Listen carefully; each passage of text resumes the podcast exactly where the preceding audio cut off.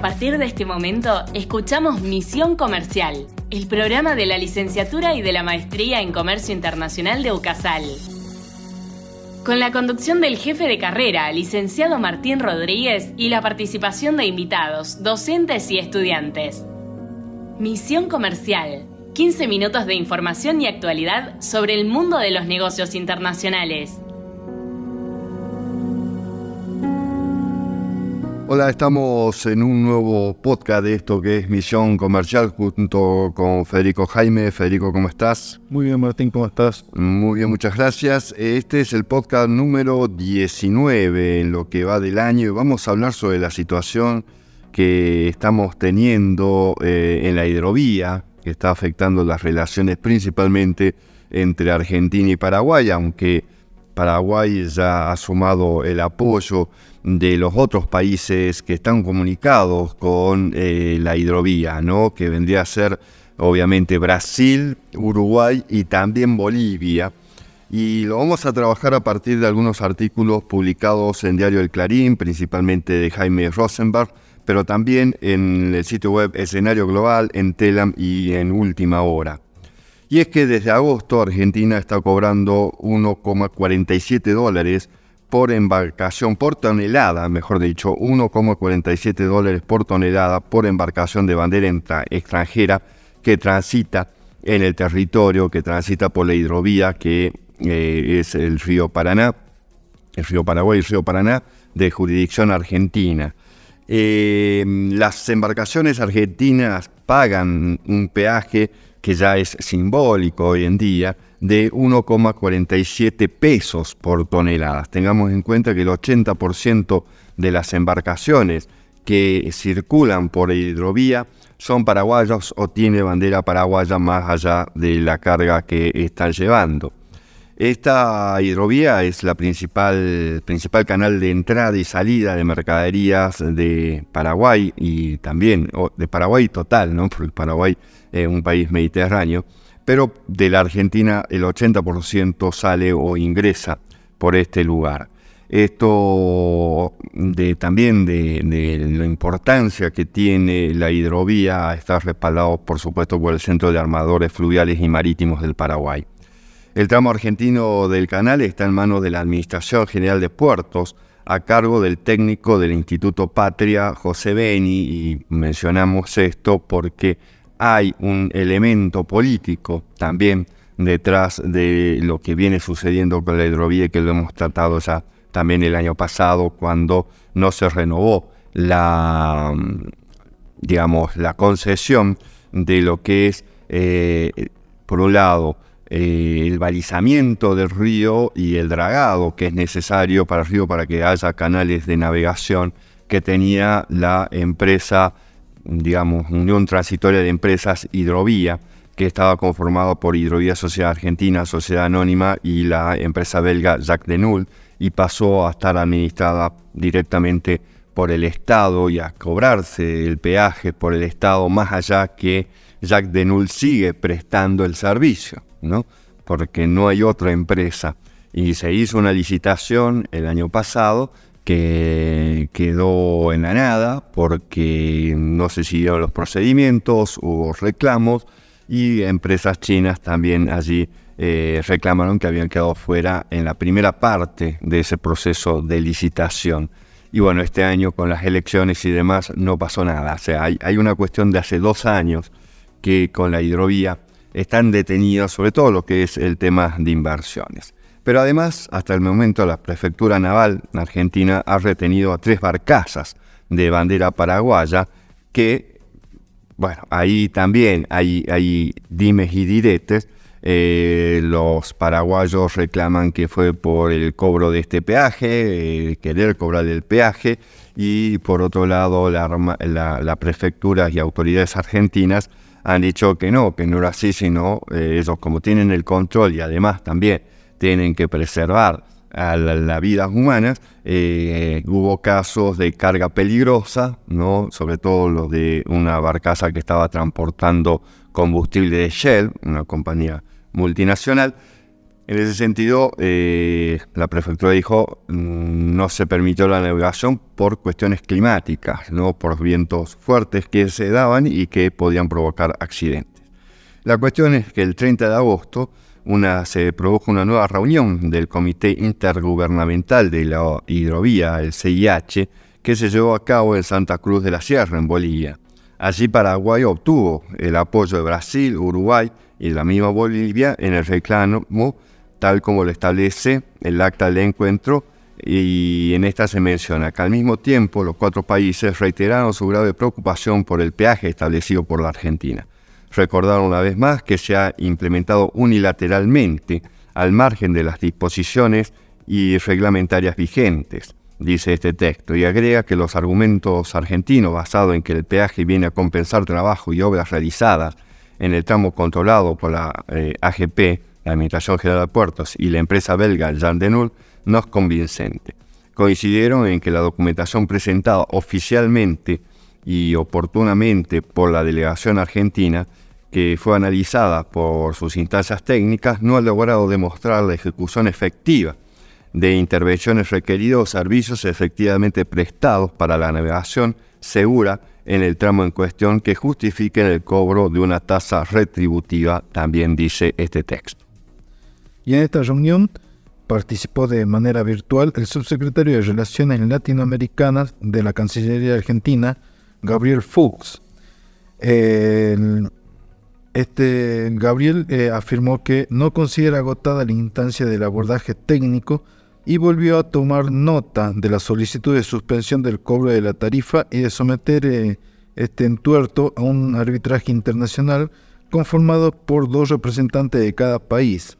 Además dijo que dijo, presentamos un informe técnico ampliado sobre las obras que se hicieron y que aún no fue respondido.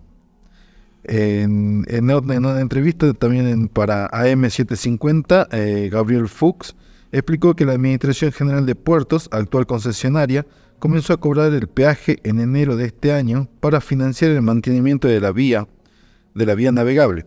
Hasta el año 2022, el Estado argentino había subsidiado el dragado y el balizamiento del tramo, que cuesta alrededor de 20 millones de dólares.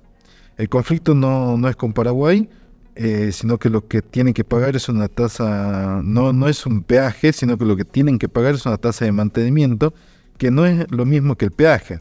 Y aquí se está hablando de una tasa para el mantenimiento de la hidrovía.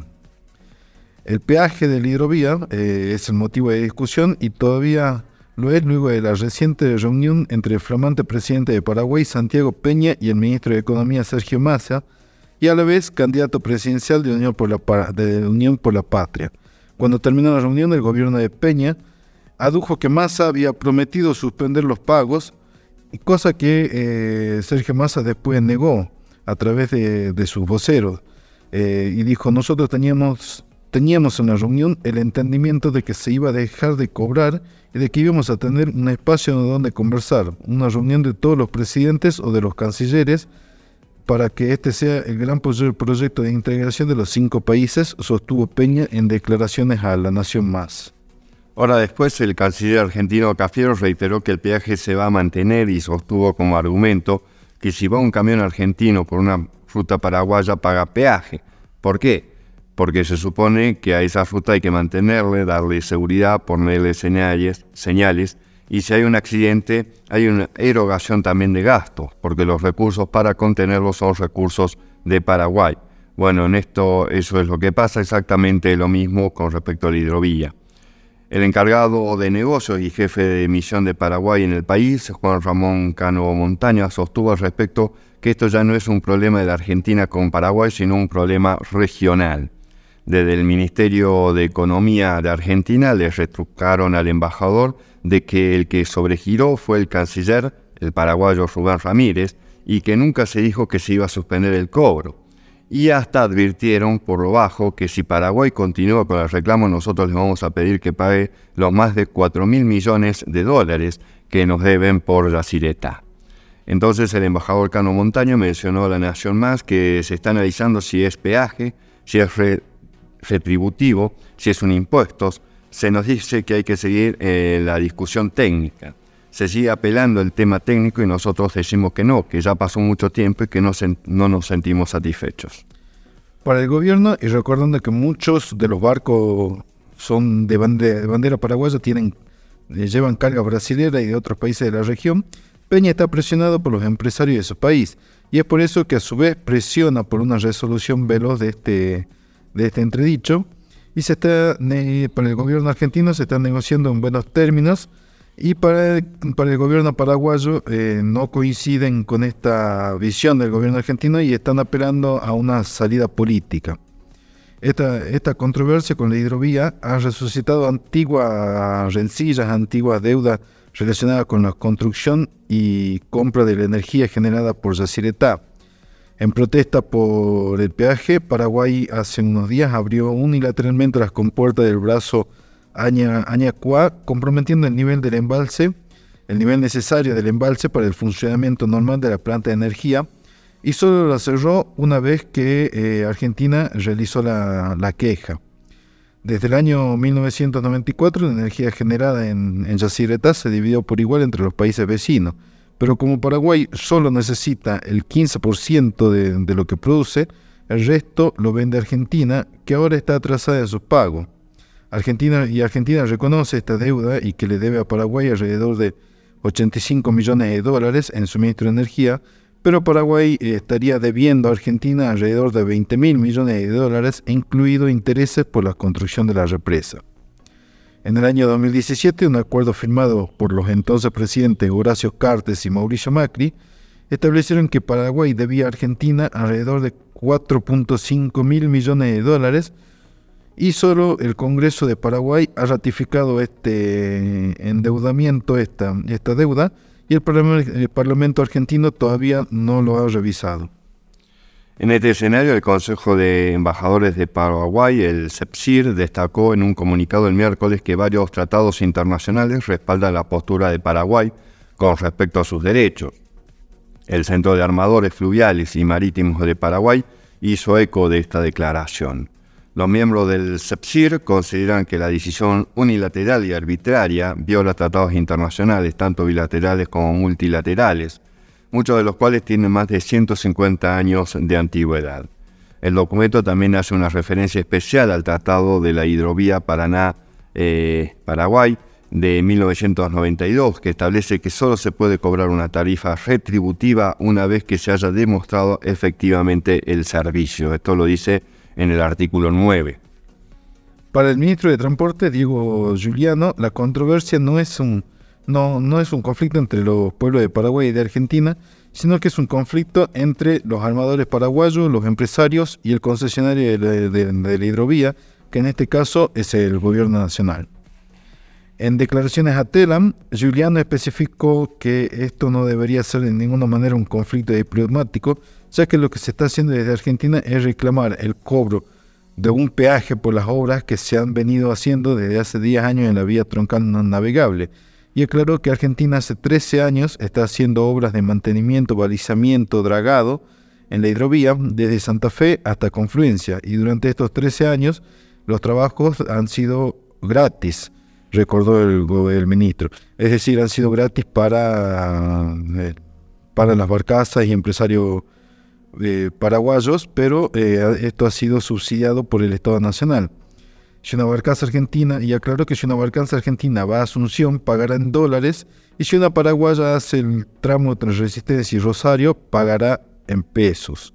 Esta situación venció en el año 2020, cuando por el Tratado de Santa Cruz de la Sierra se permitió a los firmantes cobrar los trabajos de servicios en su tramo, a partir de la cual se iniciaron los procedimientos para el cobro de peaje solo en la vía navegable troncal, explicó eh, Giuliano.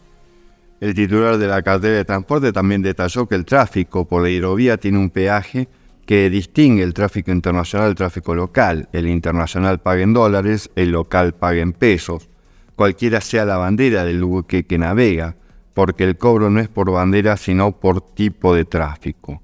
Por ejemplo, si una barcaza argentina va a Asunción, pagará en dólares, y si una paraguaya hace el mismo tramo entre Resistencia y Rosario, pagará en pesos. Y añadió, esta es la metodología que es aceptada por Paraguay y todos los países que utilizan la vía navegable en la zona de Santa Fe. El tráfico por la hidrovía tiene un peaje que distingue el local del internacional. Eh, los armadores paraguayos, las empresas, eh, es el problema, dice, ¿no? Eh, Paraguay tiene la tercera flota fluvial del mundo y Argentina se ha visto perjudicada con la disminución de su marina mercante por las desventajas en el tratamiento. Bueno, aquí, resumiendo un poco lo que dice el ministro, va dando pauta, pero evidentemente fue una medida unilateral que vencida el acuerdo, en vez de renegociarlo, en vez de trabajarlo con los otros países, Argentina comenzó a cobrar directamente con una idea de que no estaba en el tratado en su momento. Y por otro lado, acá insiste en esta situación de los armadores y muestra la, situación de, em, de la Marina Mercante Argentina, pero eso también es un problema de la Argentina, no es un problema de Paraguay. No, no es una razón para cobrarle a los paraguayos en dólares y a los otros en pesos y de manera unilateral. Pero bueno, el ministro relató que cuando eh, visitaron con el ministro de Economía, Sergio Massa, al presidente de Paraguay, cuando estaba asumiéndose Santiago Peña, en la, conversación, se plantearon los problemas que tiene Argentina en su tramo y el cobro del peaje. Le explicaron claramente los 70 millones de dólares de inversión realizada, los problemas ambientales que se generaron para varios incidentes con las barcazas paraguayas por derrame, como lo ocurrido en Paso de los Libres, que provocaron un plan de contingencia ambiental que debió hacer Argentina asumiendo los costos. Bueno, en realidad eso lo debían pagar los armadores de esa barcaza o quien corresponda a los seguros, ¿no? O sea, no, no cobrarle al resto, pero bueno. Es un problema con los armadores, con las empresas, no con el gobierno. Agregó además que varias barcazas paraguayas chocaron con los pilotes del puente entre Resistencia y Corriente, lo que llevó a tener que invertir en la reparación integral de la zona de los pilotes y sus refuerzos. Hoy dijo los convoyes paraguayos pueden pasar por el puente con todas las barcazas, pero hasta antes de hacer las reparaciones debían desarmar el convoy y armarlo del otro lado del puente. La reparación que hicimos este año en el puente y las defensas lo han beneficiado y los costos fueron exclusivos de Argentina, en un río que es la autopista más importante de América del Sur y que se utiliza particularmente eh, en este sentido las barcazas extranjeros, por lo cual el viaje es necesario. El ministro insistió que con el presidente paraguayo hubo un malentendido porque en ningún momento se, desde el gobierno argentino se admitió la suspensión del peaje y que incluso tiene una sentencia judicial rechazando los planteos de los armadores paraguayos. Eh, ahora también en las últimas horas eh, dijo el ministro que se acordó el reconocimiento eh, de los derechos de Argentina al cobro del peaje y a partir de ahí abrió una mesa de discusión para las obras que se hicieron en los últimos 13 años y admitieron que analizar el costo de la, de la tarifa. Allí, entre estos idas y vueltas, el embajador argentino en Paraguay, Oscar Domingo Pepo, se manifestó en contra de Paraguay, dijo, algunos términos que no fueron muy bien tomados por las autoridades paraguayas, con lo cual se lo convocó y eh, por el Ministerio de Relaciones Exteriores y allí mm, Pepo conversó con el viceministro de Administración y Asuntos Técnicos, Juan mm, Alberto Bayardi, de Paraguay. El embajador eh, enfatizó que su intención siempre será contribuir a las negociaciones y encontrar una solución beneficiosa para ambos países, al respecto manifestó que el compromiso de aportar a una salida comenzó a transitar a partir del día lunes 3, 11, ahora de septiembre, de las 10 horas de la mañana, cuando se hizo la reunión entre la secretaria de Energía Flavia Rosón, la salteña Flavia Rosón, y el propio canciller de Paraguay, Rubén Ramírez Lescano. La secretaria además estuvo acompañado por el titular de la Administración General de Puerto, José Beni, el técnico del Instituto Patria, más el director ejecutivo del ente binacional Yacyretá, Fernando Devido, y el asesor de economía Raúl Pérez.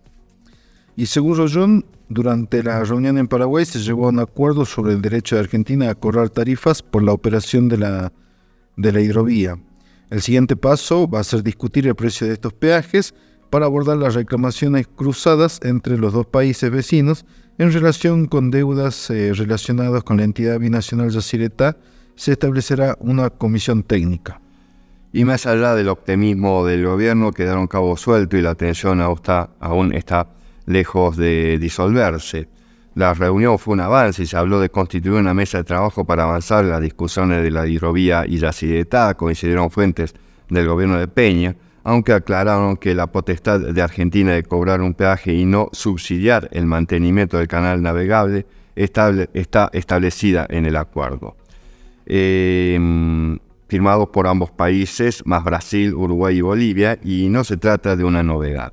Lo que Paraguay ha dicho desde un primer momento es que la tarifa debe ser resultado de un estudio y de un análisis exhaustivo y objetivo entre todos, y que las medidas se tomen de común acuerdo, agregaron a el diario La Nación fuentes de la gestión de Peña. Bueno, esperemos que esto se resuelva porque es algo muy complicado en el sentido que tenemos estos tratados internacionales, estos acuerdos, es una vía navegable que sí estaba bajo jurisdicción argentina, pero obviamente eh, se transita internacionalmente. Estamos todos dentro del Mercosur, Bolivia siempre a punto de ingresar, desde hace unos años que está a punto de ingresar, pero sobre todo Paraguay. Y nunca debemos olvidar lo que fue la guerra del Paraguay en el siglo XIX y cómo Argentina, Brasil y Uruguay eh, destruyeron este país y Yacireta también, ¿no? Lo que antes se denominaba el monumento a la corrupción, de cómo se fue incrementando el valor de la construcción, sumando miles de millones de dólares y esa plata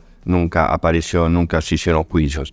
El tema es que eh, está inundando, eh, ha inundado parte del territorio paraguayo y después está este acuerdo de cómo se reparte la energía eléctrica y lo que tuviese cada país eh, bueno, son cuestiones que no está resuelta ni siquiera el monto total de cuánto es lo que debe Paraguay a la Argentina, ¿no? Esos 20 mil millones o 4.500 millones. Los paraguayos, el, el, Congreso paraguayo ya ha ratificado el acuerdo entre Cartés y Macri, pero bueno, Argentina pasaron ya cuatro años. Cuatro años y falta computar los intereses de todo eso. Por y cuatro años que eh, el Congreso argentino no hizo nada al respecto, pero sí modificó las reglas de juego, que está muy mal en un proceso de integración, más cuando estamos hablando de países hermanos. Muchas gracias.